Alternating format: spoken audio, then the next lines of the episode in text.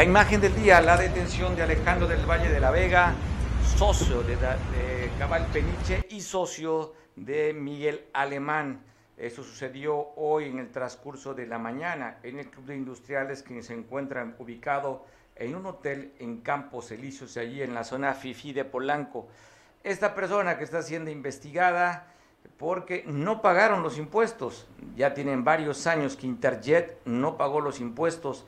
Se asoció, invirtió, hablan de 22 millones de dólares que le daría a Miguel Alemán para quedarse con más del 90% de las acciones de Interjet. Una línea aérea que desde diciembre del año pasado ya no vuela, está en tierra, con graves problemas financieros había prometido a Alejandro del Valle invertirle 150 millones de dólares con su socio Cabal Peniche. Después se supo que Cabal Peniche se echó para atrás, se rajó, ya no siguió siendo socio y solo se quedó Alejandro del Valle con esta empresa. Ingeniero civil de profesión, presidente de la Cámara de Comercio Internacional del ICC de México, una, una cámara que tiene más de 35 años de un grupo muy selecto de empresarios que están en esta cámara. Pero un poco el perfil de este personaje no es casual, es un hombre que ha transitado durante la vida política haciendo negocios. Él está relacionado, estaba relacionado con el grupo Atlacomulco, con pues el PRI, el tío del que fuera presidente de México, Arturo Montiel. Muy cerca estuvo de ellos, ahora muy cerca de la 4T. Este empresario que implementó también eh, acciones para el Banco del Bienestar con este gobierno, con la 4T, también estuvo ayudando a Segalmex y también a la Secretaría de Salud que se convirtió en un proveedor de ellos. SPEM, una empresa que se encargó de operar y tramitar ante el Instituto Federal de Telecomunicaciones el registro de la línea del 01800 Soy AMLO. A través de esta línea eh, fue para reclutar a los diferentes y defensores del voto y también para que a través de esta línea se denunciaran probables fraudes. Esta, esta misma empresa, SPEN, en el que es dueño Alejandro del Valle, pues operaba el call center de Morena. SPEN, pues bueno, es la mayor reclutadora de jóvenes construyendo el futuro. También se supo de este empresario que fue el que a través del Instituto de devolverlo robado al pueblo habían puesto a subasta la casa del señor Amado Carrillo, el señor de los cielos, allá en la Ciudad de México, en la calle Cráter 525, en la zona exclusiva del Pedregal. También pusieron a la venta un departamento de lujo en el Club de Gol Coajimalpa, ¿Quién cree que ganó esa subasta? ¿Quién cree que compró estas propiedades? Justamente Alejandro del Valle, un hombre cercano, muy cercano a la 4T en esta segunda etapa como empresario, primero ligado al grupo Tlacomulco, el grupo del PRI, el grupo poderoso, en el que está, pues ya le decía, el, el tío del expresidente de México. También están ahí Camacho, eh, César Camacho, en fin, esta playa de empresarios exitosos políticos del grupo Atlacomulco, el, ¿cómo le llamaban? El Chorizo Power, porque es un grupo del Estado de México. Allá en Atlacomulco, este señor ligado, Alejandro del Valle de la Vega, pues bueno, yo voy a reactivar Interjet, le vamos a meter lana y pagar los impuestos. Lo acusan que no pagó más de 60 millones de pesos eh, para el fisco, de ahí le sale esta orden de aprehensión por fraude genérico, está detenido, de acuerdo a los delitos no requiere prisión oficiosa, pero seguramente la fiscalía, dada eh, la situación económica de Alejandro, se puede escapar, así es que lo veremos algún tiempecito en prisión. Vamos a ver cómo funciona su relación con la 4T. Seguramente usted recordará cuando el Banco del Bienestar de adjudicación directa, no hubo licitación, ¿eh? Alejandro del Valle y su socio Cabal Peliche habían ganado, no ha ganado, le habían asignado la compra de 8 mil cajeros para que estuvieran eh, operando en el Banco del Bienestar. Un hombre ligado al poder del PRI y ahora un hombre ligado a Morena, detenido por este fraude genérico de no haber pagado a Interjet.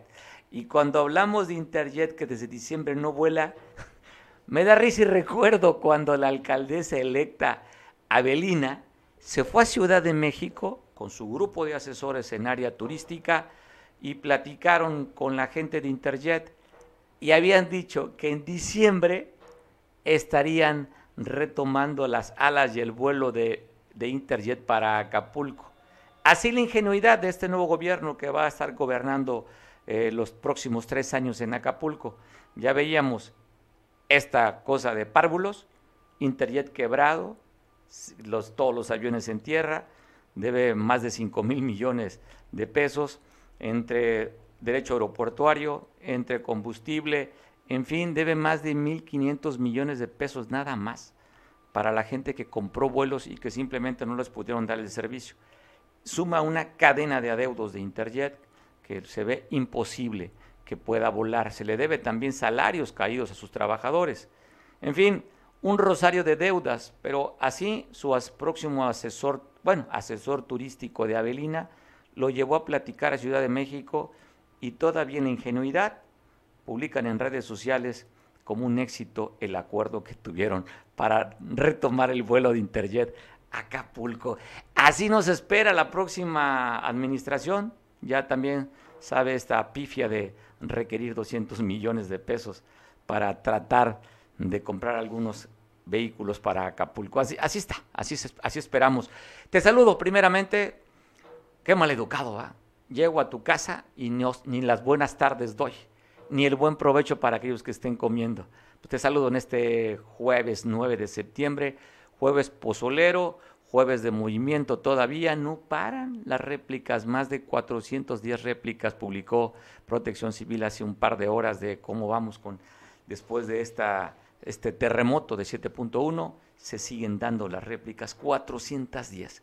Tengo varias llamadas sobre el tema, también tengo algunas llamadas con algo que no tiene que ver con el tema de, de, las réplicas, pero yo te pido que estés conmigo una horita, nos vamos a entretener, divertir, gozar, echar relajo de todo para que quedes, estés conmigo estás, esta ahorita que falta por comentar. Pero esta es la nota ahorita ocho columnas a nivel nacional y yo quería compartirla contigo y darte esta pequeña semblanza de Alejandro del Valle de la Vega, empresario que ya veremos cuánto tiempo estará siendo investigado, detenido por más de 60 millones de pesos, que no los evadió él, ¿eh? así compró la empresa, así. Y ya, por cierto, hay una ficha roja para el que fuera presidente de, Interjet, porque era el presidente, ese señor que vemos en pantalla, Alejandro del Valle, quien se quedó nada más con poco, poco más de 9.8% de acciones, este, Miguel Alemán, aquella familia poderosa que tiene mucho que hablar y platicar sobre Acapulco, que prácticamente fueron los que hicieron y dieron a conocer al mundo Acapulco, Miguel Alemán Velasco.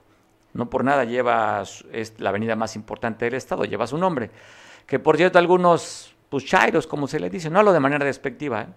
pero así se refieren, ¿no? A la gente que adora y sigue, y bueno, simplemente no escuchan otra cosa más que lo que diga la 4T, inclusive no le ponen un juicio de razonamiento a las cosas, simplemente repiten porque hay cosas que dar a conocer que han sido exitosas, sin duda, de este gobierno. Pero hay muchas cosas, como todos los gobiernos, que no han funcionado. Pero la gente que simpatiza con Andrés Manuel, la cual yo respeto muchísimo, y yo sigo admirando al presidente, soy admirador de Andrés Manuel, pero no por eso tampoco dejo de criticar y de juzgar las cosas que no hacen bien. Creo que esa es la responsabilidad que tenemos los medios o los comunicadores. Pues para eso estamos, para contrastar al poder. Hay que reconocer lo bueno y contrastar lo no tan bueno. Pero para muchos simplemente es cerrar los ojos, cerrar oídos y simplemente ser agoreros de pregonar lo que dice el gobierno. Puede ser de cualquier partido, ¿eh? así como los que defienden a capa y está espada este gobierno prista que ya está por irse, que simplemente no hay otro gobierno, otro gobernador como el que ya se va, que también ha tenido aciertos y sus, y sus defectos, sus hierros. Y uno de los aciertos que había que reconocer a Astudillo, pues fue que recibió un Estado en caos, sin gobernabilidad, y lo está dejando en paz, y además disminuyendo los índices delictivos, que era la preocupación que teníamos muchos. Pero en tema de corrupción, veremos al terminando y al séptimo año, el año más difícil del gobernador, a ver cuántos de los que hoy simplemente se creen, se creen impolutos y se creen honestos con la 4T, que espero que revisen las cuentas Evelyn Salgado, porque es su responsabilidad también, eh, nos puedan decir a dónde quedó la bolita o a dónde quedó el dinero. Tengo una llamada telefónica que quiero compartir y comentar con ustedes con el presidente municipal de San Marcos, que está haciendo un recorrido. Recuerde que el, el lugar donde se dio el epicentro, 17 kilómetros al sur de Acapulco, hacia San Marcos, que también hay algunas afectaciones, afortunadamente no graves, pero hay afectaciones, ya que nos cuente el presidente municipal que ayer dio una conferencia de prensa y no pudimos contactarlo, pero estamos ya para platicar con él de cómo vivieron y cómo sintieron el temblor. ¿Y usted cómo durmió esta noche? A mí nuevamente, híjole, estamos en un estado de alerta y nuevamente el temblor de la mañana a las 4 y luego poco después de las 6 me despertó. Así es que ando todavía con sueño, como caballo lechero. Este, pues bueno, no podemos contactar. Está, vamos a estar insistiendo con, con el presidente municipal de, de San Marcos, que habíamos acordado una llamada telefónica, me dicen que tienen problemas allá con la comunicación, no hay red de telefonía, este, que podíamos hacerlo a través de vía WhatsApp, y bueno, estamos insistiendo a ver si podamos compartir y platicar con el alcalde de, de San Marcos, pero la información continúa, sigue, le decía yo, 410 réplicas, ya estamos teniendo contacto para platicar con el alcalde de San Marcos vía telefónica. Eh, ya está lista la comunicación, estoy platicando ya con Julián. Julián, ¿tienes ahí al, alcalde de San Marcos contigo? Bueno. Mira, ahorita está en una reunión, precisamente está, buenas tardes, buenas Sí, gracias. Está informando, no sé si pudieran hablar en unos 10 minutos para poder entrevistarlo y que viva voz comente lo que está pasando, en la zona norte del municipio de San Marcos. Cuando, para, que nos pongas en contexto, Julián, la zona norte, ¿qué comunidades serían? Eh, estamos hablando de el, Aguasarca, que es el último municipio de San Marcos, que es la, perdón, la última, última comunidad de San Marcos que colinda con Acapulco. Estamos hablando que está hacia Tierra Colorada, más o menos, para estar hablando de contexto. Bueno, ok. Oye, ¿y qué, distancia está, o en tiempo? Porque a lo mejor la distancia no es tan larga, pero luego los caminos están complicados. ¿Qué tiempo se hace de la cabecera municipal a donde están allá, a ese lugar? Pues aproximadamente dos horas, dos horas y media. Ahorita los caminos están muy, muy complicados. De hecho, eh, para poder llegar ahorita se tuvo que meter una máquina que vino dando paso prácticamente hacia esa comunidad, pero también quiero decir que fue una de las más afectadas. Eh, hablan de más de 50 casas colapsadas completamente y pues bueno, muchas casas dañadas y también aquí es de que precisamente por la distancia pues son comunidades completamente abandonadas, están diciendo que todo, no hay, no hay luz desde que tembló, eso también es importante. ¿Los caminos están afectados también los fueron deslaves por el, el tema del, del, sismo o por las lluvias? Por el sismo. Por el sismo. Aquí las afectaciones por el sismo, exactamente. Ok, pues bueno, qué bueno que nos pones en contexto para cuando podamos platicar con el presidente o el alcalde tengamos ya un panorama un poco más amplio, sobre todo quien nos está viendo y escuchando a través de las redes sociales y por televisión. Insistimos más tarde, Julián. Perfecto, muchas gracias. Gracias, pues ya escuchamos ahí este el parte del reporte, ya platicaremos un poco más adelante o trataremos de tener comunicación con el alcalde de, de San Marcos. Este, pues bueno, información, decía, este tema de la detención va a ser ahorita van a estar platicando un post, si ve los diarios nacionales impresos o electrónicos, sabiendo que es, es el tema. El tema es justamente la detención de Alejandro del Valle. Así es que usted ya tiene la información, podemos seguir comentando sobre temas que están afectando al estado de Guerrero, como es el sismo. Hoy declaraba hoy la coordinadora de protección civil eh, que no había necesidad del Fonden y el presidente de la República también sobre lo mismo. ¿Qué fue lo que ha dicho el presidente sobre el Fonden? Te pongo lo que ha dicho el presidente. Porque se trata de salvar vidas, se trata de apoyar a la gente que lo pierde todo. Es algo prioritario, fundamental, humano, nada más que de otra manera. Y tenemos ya un selectos, preferidos. Y con cargo a esos recursos se compraban víveres, enseres y lo que se necesitara. Desde luego, a precios elevadísimos, muchas veces no llegaban los apoyos, imperaba la corrupción. Nosotros decidimos eh, desaparecer ese mecanismo y utilizar el presupuesto público que la Secretaría de Hacienda aporte todos los recursos que se requieran. No hay límite, porque se trata de salvar vidas, se trata de apoyar a la gente que lo pierde todo. Es algo prioritario, fundamental, humano. Nada más. Pues ahí está lo que dijo el presidente, el tema del Fonden. Hoy le decía la coordinadora de protección civil, Laura Velázquez Alzúa, dijo pues que no hay necesidad del Fonden. Ha habido pues también opiniones que no están de acuerdo con eh, el hecho que tenían 150 mil millones de pesos y que pues ya no están para este fondo de desastres.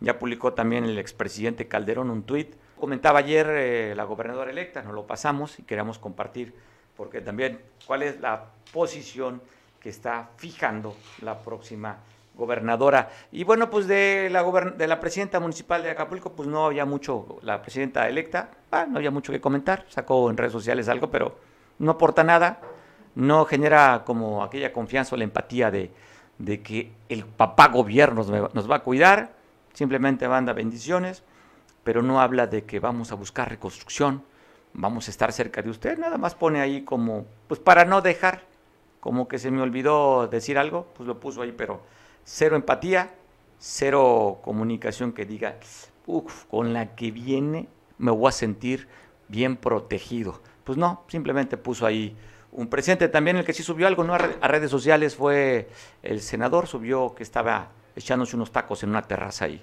que echándome unos taquitos. O sea, pues bueno, ya sabe, hay cada quien comunica, cada quien habla lo que su corazón siente o cada quien menciona lo que trae. Pero cuando vemos poca empatía, sobre todo en un municipio tan afectado después del sismo, espero, espero que pues, la soberbia, los humos de haber ganado empiecen a descender hasta los pies porque esto es de tres años. Y en tres años los actores políticos van a venir a buscar su voto.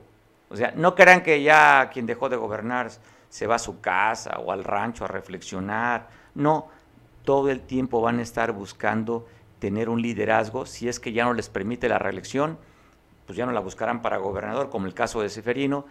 Ya fue alcalde, si le puede la reelección en alcalde, entonces ha buscado la reelección. Y así es esto de la política. Así es que usted si es político, trate de ser empático. Hoy la situación de la pandemia, más de un año y medio con problemas de salud, eh, con problemas económicos, nos ha afectado. Y ahora el tema del, del sismo, hay gente que no tiene dónde regresar, sus casas están severamente dañadas. Hay una unidad que ya lo comentamos, la de Cataluña, ya hacia el poniente de Acapulco, pues 600 viviendas que no pueden regresar a, habitarlas. Entonces, hay un sentimiento de dolor, hay un sentimiento de frustración y yo creo que los gobernantes lo que requieren es mandar un mensaje de solidaridad y decir, cuando menos, aquí está mi hombro, mi oído que te va a escuchar porque para ayudarte no hay dinero.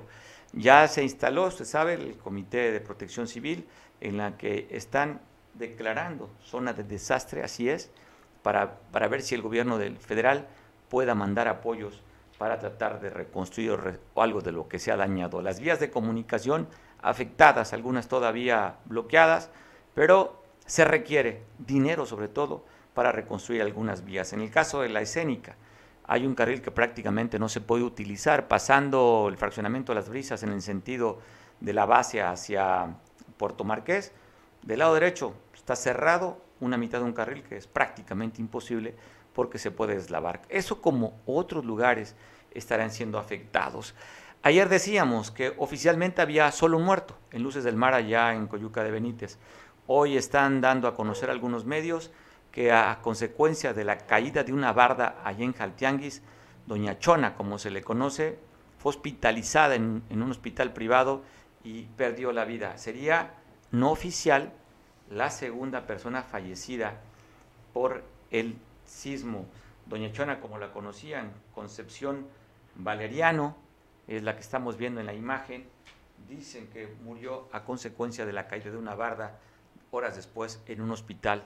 Pero el origen, el sismo, sería la segunda persona que estaría fallecida eh, en el caso del, del sismo del, que se generó, ya lo sabe usted. Bastante bien hemos, se ha reportado en distintos medios y pues 410 réplicas.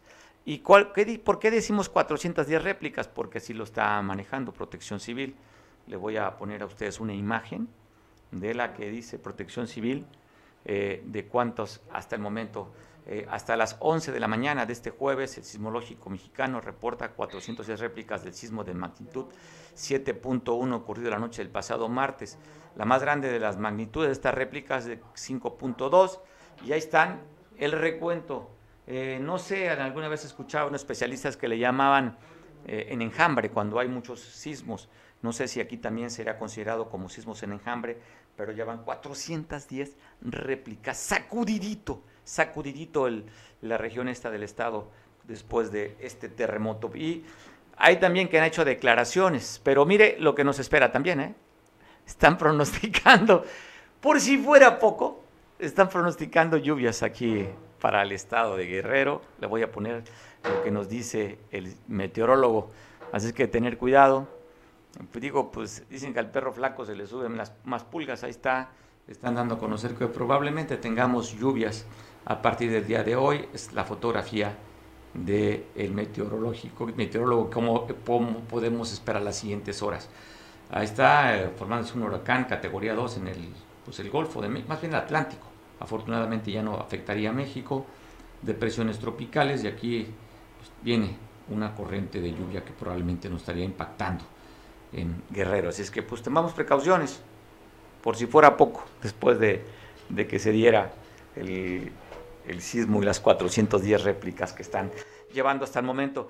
Las cifras de muertos, lamentablemente, solamente una oficial, la de Coyuca. La otra que le acabo de dar, la de Doña Chona. Pero también hay quien dice que hay otros muertos, hablan de tres muertos más a consecuencia del sismo. Hablan de paros cardíacos, y que habían quedado dentro de sus viviendas. Voy a tratar de, buscar la llamada telefónica, a ver si podemos vía Zoom, para platicar con el personaje que ha dado declaraciones de que nada más son uno o dos muertos. Hay más muertos, platicaremos a través de vía Zoom. Ya estamos aquí en la producción. Tenemos llamada telefónica o vía Zoom. Vía telefónica, platicaré con Alejandro Martínez Sidney. ¿No? ¿Enrique Castillo? Tomás Hernández Palma, ya tenemos la llamada para para Tomás Hernández Palma, eh, de hasta San Marcos Guerrero, en esta comunidad apartada hacia, hacia el lado norte de San Marcos, colindando con, con, Acapulco, en la parte norte también de Acapulco, para que nos platique Tomás cómo van, cómo está el tema, cuántas personas han sido afectadas y qué lugares. Presidente de San Marcos, Tomás Hernández Palma, te agradezco mucho que nos tome la llamada. Te mando un abrazo. Eh, alcalde, ¿cómo estás? Te saludamos. Gracias, estimado Mario. Pues aquí estoy a la orden. Estamos viendo imágenes que nos están mandando por ahí nuestro compañero Julián de las afectaciones que hay en esta comunidad. ¿Nos podrías repetir y confirmar el sitio en el que estás ahorita? Sí, cómo no. Eh, Mario, que, y, quiero decirte que primero te agradezco la oportunidad a todos, a tu equipo, a Julián acá que están con nosotros estamos haciendo un recorrido de lo que hasta este momento hemos detectado es la zona más afectada, la zona más castigada por este sismo terremoto, como algunos llaman. En la parte que yo llamaría noroeste, colindante con Juan Escudero y con Acapulco. Acá en esta franja estamos. hemos recorrido eh, la Unión en primer momento, Chamizal y hoy estamos en la población mayor que es Aguasarca de la Peña. Aquí los datos que tenemos es que eh, la Unión, que es una comunidad pequeña, pequeñita la llamaríamos, tres viviendas resultaron afectadas. En Chamizal, un poquito más grande, tenemos el reporte ya corroborado por la inspección que ha hecho la gente de protección civil municipal que me acompaña, de 23 viviendas, viviendas que se estiman ah, afectadas por este terremoto. Aquí donde estamos en este momento, bueno. Sí, te estoy escuchando, presidente. No, perdón. Sí, tenemos el reporte de que son 75 viviendas, datos que nos ha proporcionado el comisario. Estamos teniendo ahorita aquí precisamente una, una, asamblea con la gente lastimada, eh, afectada, y vamos a hacer el recorrido para verificar ahí, ahí donde está, ahí el campo, ¿no? Entonces, eh, son los datos que tenemos en esta franja. Este, Mario, eh, quiero decir que San Marcos sí, sí resintió, afortunadamente el reporte ya confirmado en temas de, de pérdidas de vida, no, gracias a Dios no, pero daños materiales en las viviendas particularmente, caminos también, este, sí, sí lastimados, sí castigados, muchas viviendas y caminos también. Entonces es una zona eh, complicada, crítica esta, y bueno, vamos a hacer lo que nos toca, hacer el planteamiento al gobernador Astudillo, que ha sido un hombre muy, muy solidario con la causa de todos y particularmente aquí con nuestra eh, causa aquí en San Marcos. sabemos que sí, entendemos perfectamente bien, son días ya prácticamente lo que le queda, pero vamos a buscar hacer fuerza conjunta para que el gobierno federal pueda regresarnos a ver y pueda eh, pues enviar gente, que yo entiendo que eso es correcto, vengan, verifiquen y determinen, pero que hagamos algo por nuestra gente. Eh, Tomás, cuando tú hablas de que hay que apoyar, estás sacando la cuenta, son 101 viviendas, de acuerdo al reporte que nos estás dando, y entendemos que los ayuntamientos no tienen la capacidad para hacerle frente. Eh, y ahora pues hay la preocupación, hablan de que no existe el Fonden, y, pero el presidente de la República dice que hay suficiente dinero para apoyar. Vas a tocar las puertas del gobierno del Estado, la Federación también, ¿verdad? Sí, claro, en primer momento, en primer momento este, si sus condiciones permiten, eh, ojalá nos ayude, y si no es así, pues repito que hagamos fuerza, fuerza unida, fuerza conjunta, el gobernador, el presidente municipal, porque me parece que el gobierno federal sí debe regresar a ver este, este asunto. Ya lo dijiste y se lo he expuesto yo aquí a la gente, el Fonden, que eso ya era como hasta rutinario para cualquier presidente, pues era, hubiera sido la puerta a tocar. Ya no existe, vamos a buscar ahora ese mecanismo nuevo que se supone ya existe o debe existir para atender estas contingencias que se presentan y que la madre naturaleza pues nos viene también regalando, ¿no? Tomás, eh, aprovechando, ¿la cabecera municipal recibió algún, alguna afectación? Eh, fue, fue mínimo, fíjate, afortunadamente. Como repito, como que el epicentro estuvo muy cerca de esta franja. Se habla que fue en el playón y está muy cerca de aquí. Por eso entiendo que se, se resintió más. La cabecera no llegamos a 10 afectaciones me parece. Entonces es el dato que hasta hoy tengo y por esa razón digo que no eh, impactó tanto, tomando en cuenta el número de habitantes y por supuesto que hay en la cabecera, pues no pinta tanto, ¿no? Claro, no deja de ser, ser considerada, pero en comunidades como donde hay, digamos, en general 200 viviendas y te pegan a 75, estamos hablando de que un 40% aproximadamente pues se, se, afectó y eso habla de la magnitud o de pues de los efectos que aquí se acentuaron, ¿no? Tomás, ¿restablecido los servicios o todavía no tienen luz por allá? Todavía no, todavía no. Ah, eh, perdón, ¿hay luz? Bueno, aquí a Guasarca de Peña me dicen que ya, ya hay.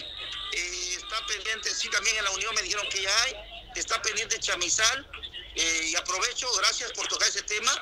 Eh, son como, a le llaman este, superintendencias o ramales, no sé cómo, pero me dicen que depende del kilómetro 30, la de Chamizal, este, y, todavía no se ha atendido. Entonces aprovecho para pedirle a quien le toque este asunto resolver que nos ayuden, porque bueno, pues estar sin energía eléctrica es no muy adecuado.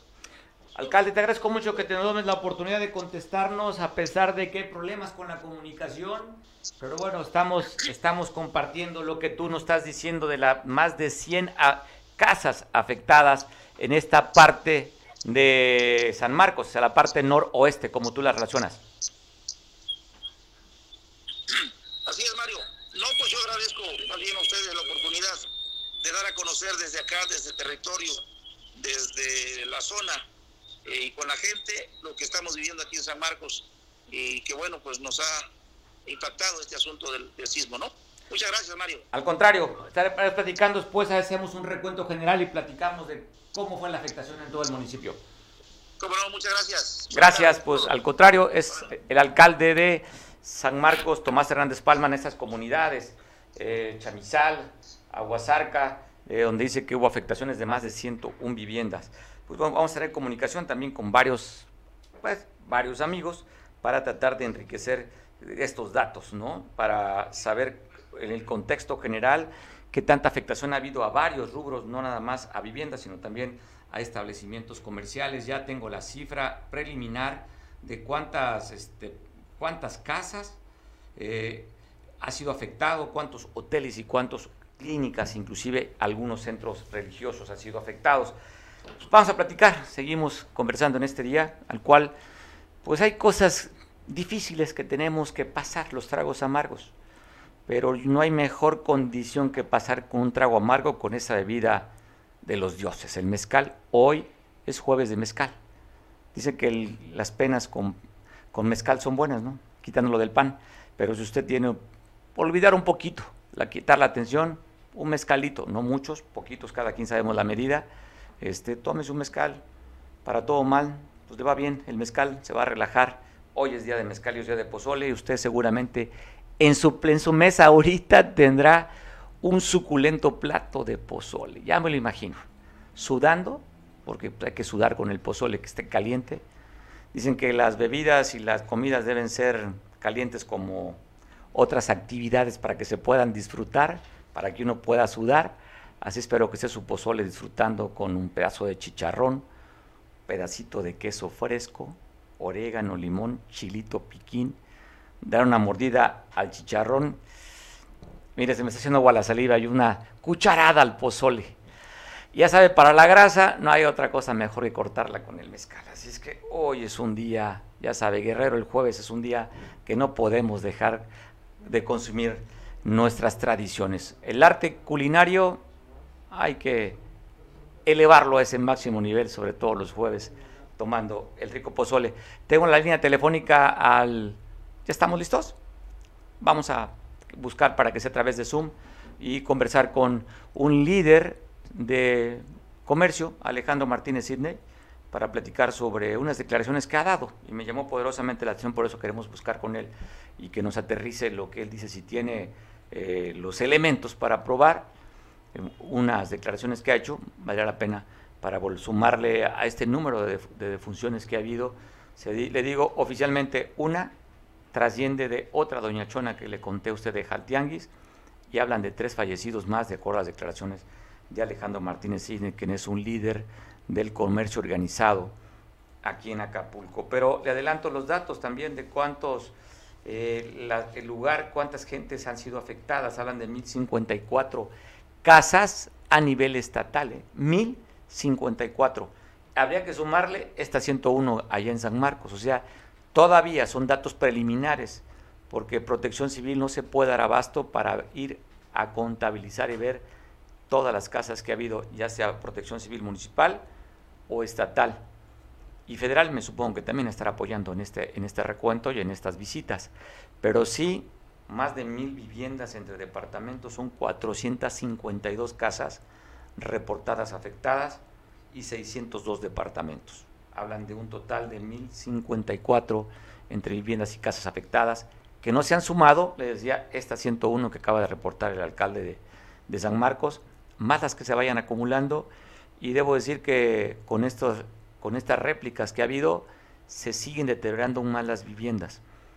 Pasaba yo por el cubo una escalera que paso todos los días, ayer le tomaba foto, tenía cierta marca, hace rato que volvió a pasar por ese cubo de escalera, creció todavía más la marca de deterioro por el sismo. Así es que seguramente de seguirse presentando las réplicas como hasta ahora van 410, va a incrementar el número de afectaciones de vivienda. Por el momento, 1054, dato preliminar.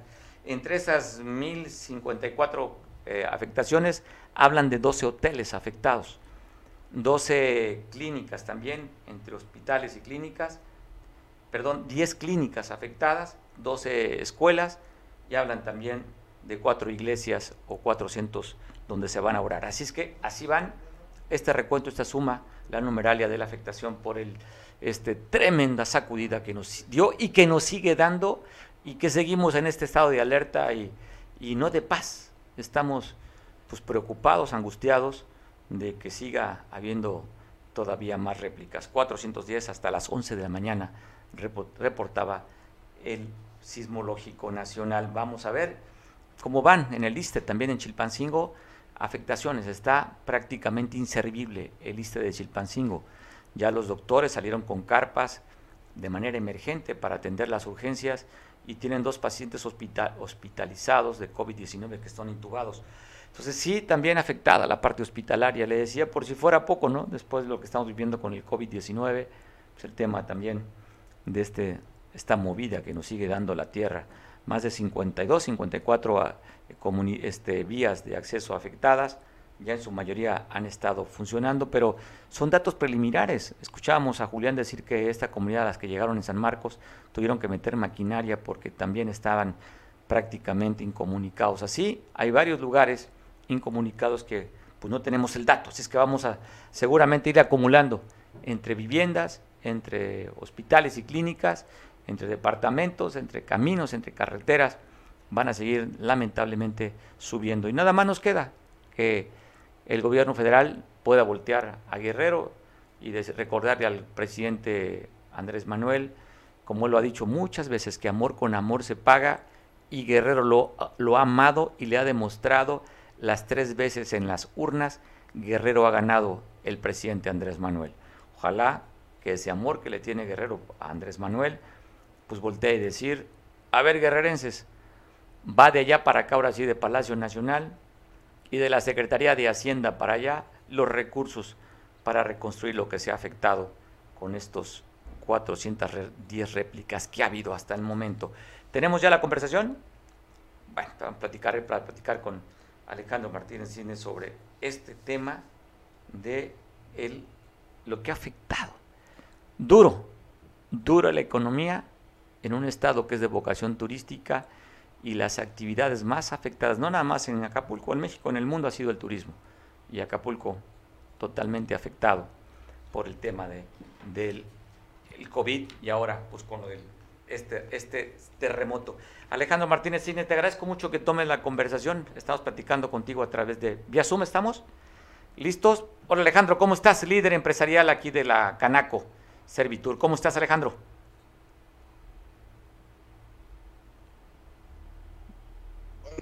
¿Cómo estamos? Saludo a todo tu auditorio desde la Ciudad de México. Me encuentro en la 105 a aprovechar este gran momento de platicar con tu auditorio. bueno, el, te escuchamos entrecortado, ojalá podamos conversar. Me llama poderosamente la atención, Alejandro, que has dicho, Alejandro Martínez Sidney, me has dicho que ah, eh, has dicho declaraciones que no nada más ha sido muerto de manera oficial, ¿Hay más muertos según tu cifra? Sí, hay personas que lamentablemente fallecieron la vida, no por el incidente eh, como tal, algo físico, sino de, de eh, pues ha tenido muchos problemas de salud. Escuchamos complicadísimo. Por infarto fulminante y pues muy lamentable pues esta tragedia, pues que se sumen estas, estas víctimas, trabajadores pues honestos, de trabajadores muy comprometidos, pero que tenían algún problema ya de salud y que pues eh, fue demasiado fuerte la impresión y desgraciadamente pues perdieron la vida. Alejandro, ¿me puedes repetir la cifra de estas personas que dice que fallecieron por el impacto y el susto del sismo? ¿Cuántas personas son? Tres, personas. Tres personas. Perdona, te, perdona que te vuelva a preguntar, lo que pasa es que tenemos ahí problemas. Tres, personas. Tres personas. Oye, ¿y qué datos tienes tú? Son tres, un, dos, dos y una Oye, Alejandro, ¿qué datos tienes tú? ¿Qué afectación hay a los establecimientos comerciales, tú como líder del comercio en Guerrero, en Acapulco?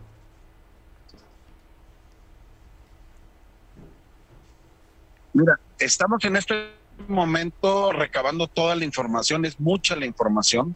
Estamos hablando de millones de pesos en pérdidas a las estructuras de los hoteles, de los restaurantes, de los eh, bares, discotecas, y, muchas pérdidas materiales que pues dañan a la economía más dañada que ya llevábamos por el tema de la pandemia, pero por esa razón hacemos el llamado al presidente de la República para que pues, se, activen todos los protocolos de ayuda inmediata a la población. Eh, el sector comercio, servicios es el que genera los empleos.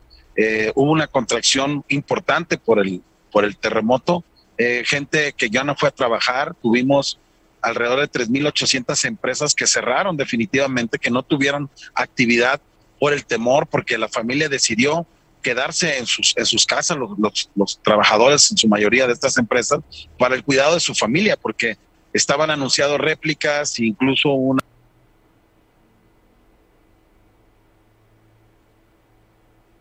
Ah, tenemos problemas con la comunicación, estamos a, a través de... ¿Ya estaremos? ¿Ya regresamos?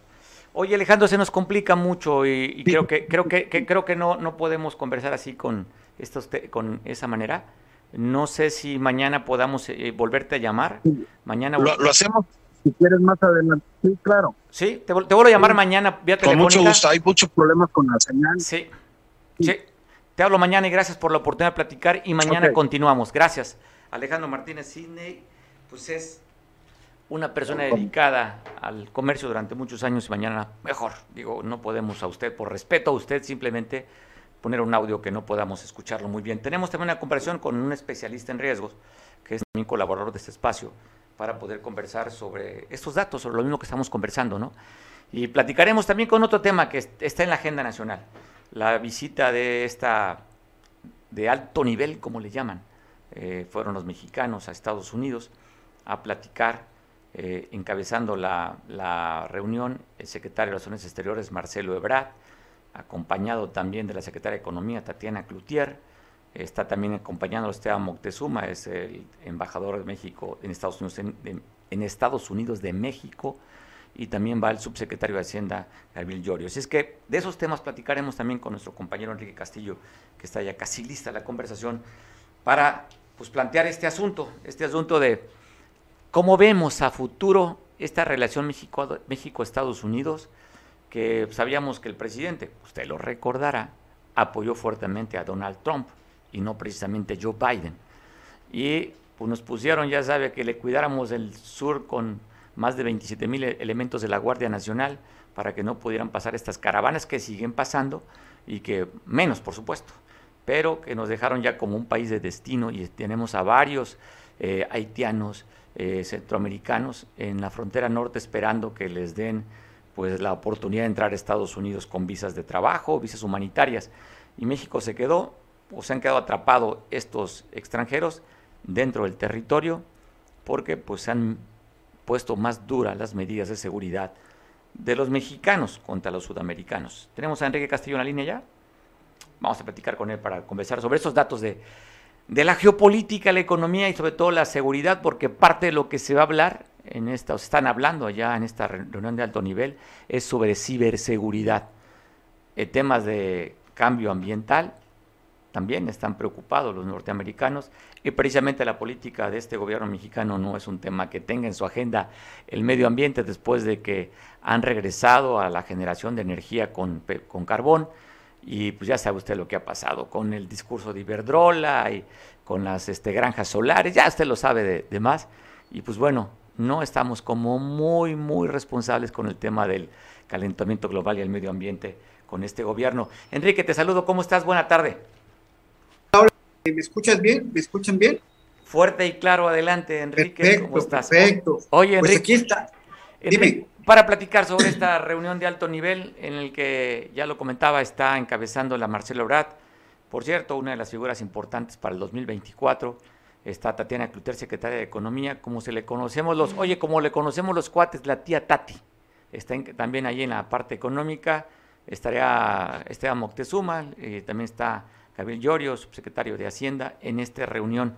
Y pues no sé cuál sea tu lectura, Enrique. No, hablando de comunicación. Sí, ya estamos, Enrique. No, tenemos problemas con la comunicación. Yo creo que lo mejor sería más fácil vía telefónica y no vía Zoom. Porque si vamos a tratar de recuperarte en vía telefónica mejor, Enrique, si me escuchas tú para, para conversar. Pues bueno, estaría también el secretario de Relaciones Sí. Exteriores. ¿Me escuchas? Ya, a ver, ya estamos de nuevo. Estamos de nuevo, Enrique. Ahí estamos. Tu lectura de esta reunión Sí. de alto nivel. Entiendo que la pregunta. Sí, entiendo la pregunta. Y es muy interesante porque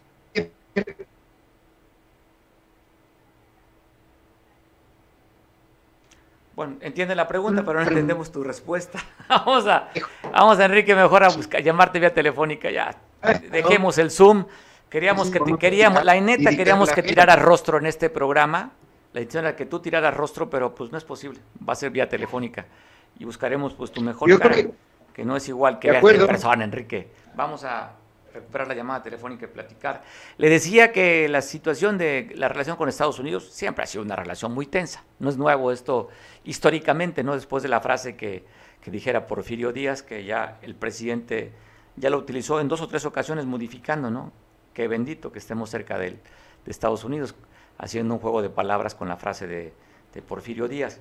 No ha sido buena la relación, es una relación de conveniencia, pero cuando la relación es de conveniencia y los pares no somos iguales, pues simplemente el que tiene, al que le conviene, tiene que ceder. Y México normalmente hemos cedido esta relación con Estados Unidos. Y si no se acuerda que estábamos con el discurso de que a mí no me van a ningunear, yo voy a dar la cara por los mexicanos, ¿se acuerda aquellas frases en campaña? Pues simplemente nos dijeron, hey, o pones orden en la frontera sur con tus propios elementos o te subo los aranceles. Y en ese momento, pues simplemente puse aquel discurso del... ¿Se acuerda el gandalla en la escuela? Aquel que vociferaba. Que yo le parto la maraca a todos, a mí que me los echen, todos juntos uno por uno, yo les doy sus cachetadas. ¿Se acuerda que había muchos en las escuelas? Y no sé si sigan todavía habiendo, porque pues ya no estoy en esa edad. Pero los chamacos pues, vivi- vivimos, ¿no? De jóvenes es el gandallita. Y sobre todo los que no somos muy altos ni corpulentos, siempre nos querían bullear el gandalla, el más grande. Eh, te- yo me parto la cara con todo mundo así, así, don- así, así estaba aquel en, en campaña y cuando simplemente se le para y le dice, a ver, ponte al tiro, pues simplemente, pues fíjate que me duele la cabeza, me voy a rajar. Enrique, sigo platicando contigo. Ahora sí ya mejor. Enrique, estamos en la línea telefónica, ahora sí ya estamos mejor, ya. Bueno, di- di- posible creo. Estamos, Enrique, contigo hablando. Oye, está- ¿estamos hablando contigo o estoy hablando yo simplemente al desierto, así como cuando le pido a mis hijos que me hagan un favor o a mi esposa, así nada más hablo y no me escuchan?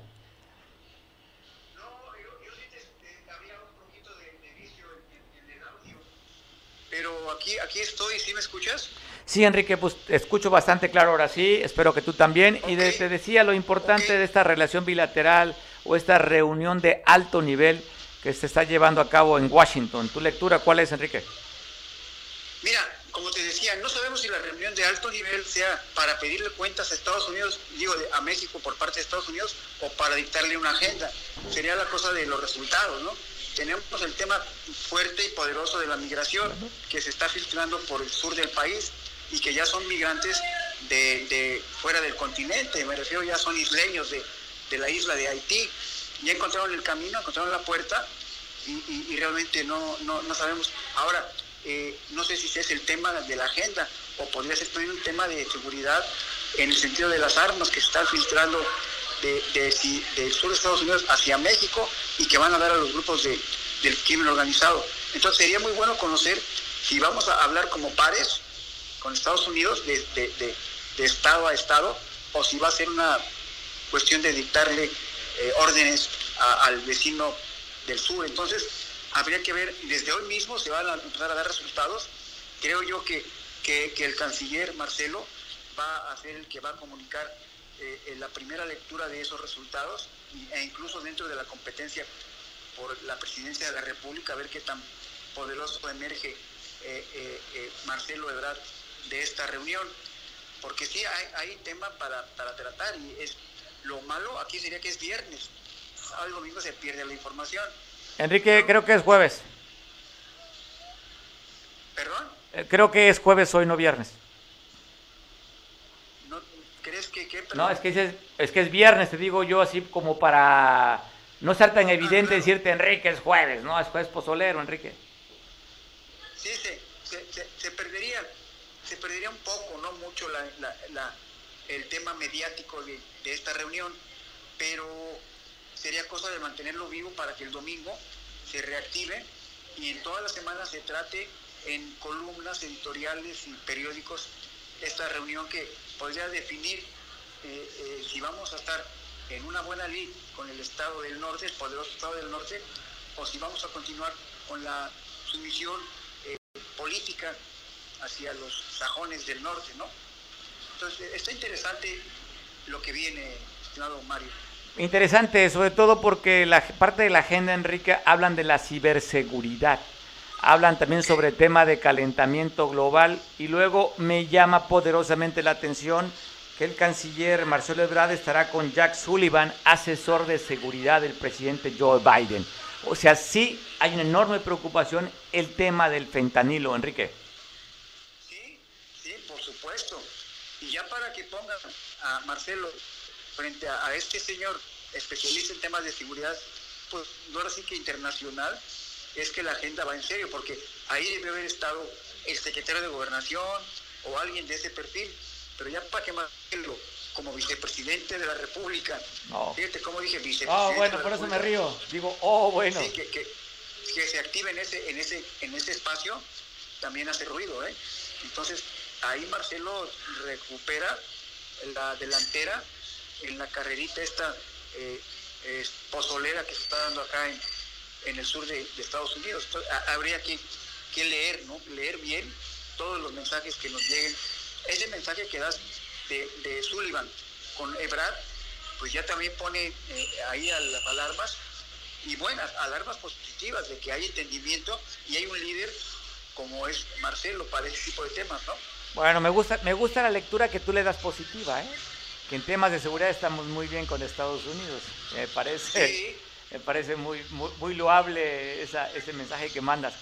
Enrique, pues gracias por la oportunidad de conversar contigo. Ya estamos prácticamente terminando la hora. hoy es jueves. El viernes sería un día para tratar el tema, pero muy corto plazo. Y, si gustas, mañana le seguimos dando vueltas a, este, a esta interesante agenda, estimado amigo. Esta agenda bilateral que es muy interesante, cómo nos comportamos con... Como no somos pares, ¿eh? Habla de una relación de pares, pero no somos pares, somos muy dispares. Muy dispares. No estamos en el hemisferio de ellos todavía. No, ojalá. Gracias, gracias por permitirme el espacio, Mario. Al contrario, Enrique, estamos felices. Jueves pozolero, Enrique. Mucho éxito, vamos a echarle ganas con el pozolito. Gracias. a sacar Dicen allá, vamos a sacar el surco. Pues bueno, hay que sacar el surco con el pozole, así es que pues, ya casi es hora de ir a comer. Usted no sé qué planes tiene para esta tarde, qué planes tiene para este día. Habrá quien está planeando cómo sacar los escombros de su casa. Habrá quien está planeando un ahorro para tratar de recomponer los, los, los tubos, eh, los daños que ocasionó. Y habrá que estar planeando porque no hay dinero. ¿A quién le pediremos prestado? Con quién llegaremos, a quién le diremos que nos apoye, gobierno, en fin, duro realmente lo que estamos viviendo, lo que nos ha tocado vivir, tema pandemia y ahora este sismo. Pero no podemos estar atrapados en el desánimo, independientemente de los problemas que tengamos, desempleo, salud, yo creo que tenemos que estar siempre con una parte optimista. Nos puede atrapar, podemos estar un rato ahí, en victimizarnos, en dolernos, en recomponernos, en reconstruirnos, pero lo más importante es eso, juntar todas nuestras piezas, así como nos las sacudió el temblor, todas nuestras piezas como persona, volvernos a reconstruir para que si viene otra adversidad nos encuentre fortalecido. Lo que no mata, engorda. Los, los eventos como esos simplemente lo que nos hace es fortalecernos como personas, como sociedad, como individuos, como hermanos, como amigos. Habría que estar hombro a hombro, decirle a mi vecino, si tú tienes problemas de agua, aquí está mi agua. Si tú tienes una fuga de gas, cocina en mi casa. Si te hace falta un auto, yo te llevo, te lo presto. Si no tienes dónde dormir, vente a mi sala, aquí nos acomodamos en la hamaca, en el corredor. Pero son tiempos de demostrar sobre todo la solidaridad, porque un día, si usted no le pasó, tal vez le pueda pasar, y si no, le pueda pasar a su hijo o a un ser querido. Es un momento de dar, de compartir, de ayudar y de apoyarnos. Y si hoy le sobra a usted un poquito de pozole, no sea mala onda también, requiero de su apoyo. Y si le sobra un traguito de mezcal, mire, se lo voy a agradecer. Siempre estoy deseoso, sobre todo de fiesta, porque las penas con pan son buenas. Los dolores y las cosas amargas llegan, pero yo mejor me quiero divertir a partir de hoy. Y si usted me invita, créamelo, a la gorra no hay quien corra. Buen provecho, disfrute. Si tiene algo que compartir conmigo, si no en recordatorio de mi mamá, recuérdeme la que a veces se me olvida también. ¿eh? Algo tenemos que compartir. No podemos ir en la vida con algo, sin nadar. De hasta una grosería a veces es buena, porque nos hace sentir enojo que a veces no sentimos. Pero si da amor, es mucho mejor. Hay que dar amor y hay que darle duro. Descanse. Hasta mañana. Buen provecho.